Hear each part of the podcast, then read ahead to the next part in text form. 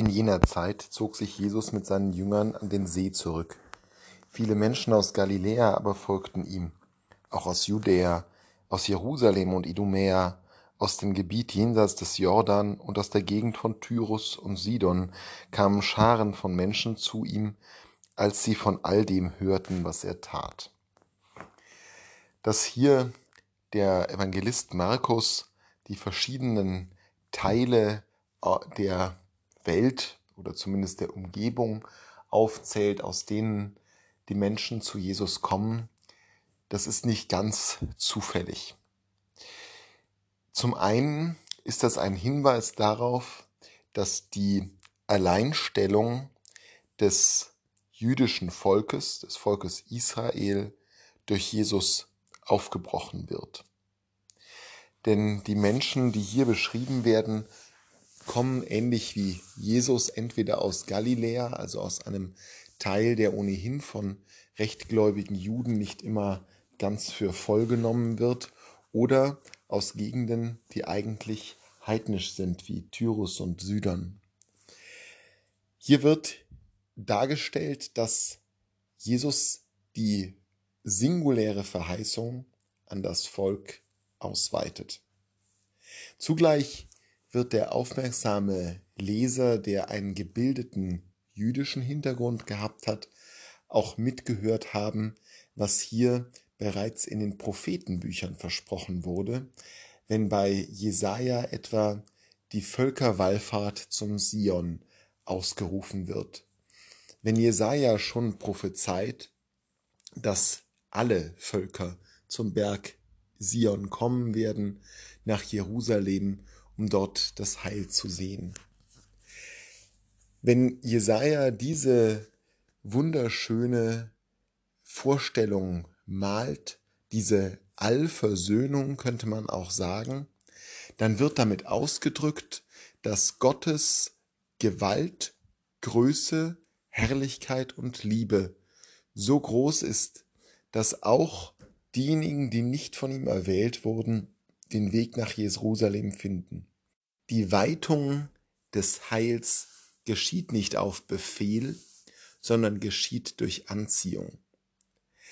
Die Völker erkennen, dass der Herr der Gott ist. Und darauf bezieht sich eben der Evangelist Markus, wenn er hier schildert, wie aus Jerusalem und Idumäa vom Gebiet jenseits des Jordans und Tirus und Sidon die Menschen kommen. Die ungeheure Anziehungskraft dieser Person, die damit den Kreis derer, die erlöst werden können, die Zugang zum Heil haben, weitet.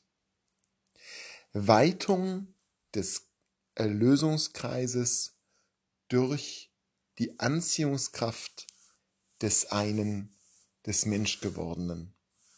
Das ist etwas, was auch für unser eigenes Missionswirken, das uns ja aufgetragen wurde von Jesus, geht hin und macht alle Völker zu meinen Jüngern, was uns für dieses Missionswirken einen wichtigen Impuls gibt. Und zwar auf zweierlei Ebene. In der Ebene, dass wir unsere Kreise weiten müssen, dass das gelobte Land nicht nur für das auserwählte Volk da ist, sondern dass das gelobte Land für alle Völker der Welt da ist. Eine Weitung, die im Auftrag nicht nur des Prophet, der Vision des Propheten Jesaja ist, sondern eben im Taufauftrag. Jesu macht alle Völker zu meinen Jüngern. Wenn wir missionieren, und das meint ja nicht nur den fernen Priester irgendwo in entlegenen Erdteilen, sondern das meint jeden von uns im täglichen Leben. Wenn wir missionieren, müssen wir darauf achten, nicht nur im eigenen Kreis uns zu bewegen, sondern uns zu weiten. Und das Zweite, was durch diese Erzählung des Markus uns Christen ans Herz gelegt wird, wenn es um Mission geht, ist, dass Mission durch Anziehung funktioniert. Dass es nicht funktioniert, indem man den anderen Leuten etwas vorsetzt, nicht einmal durch kluge Worte, sondern durch die unbezwingbare Anziehungskraft der Güte, der Liebe, dessen, was Gott ist.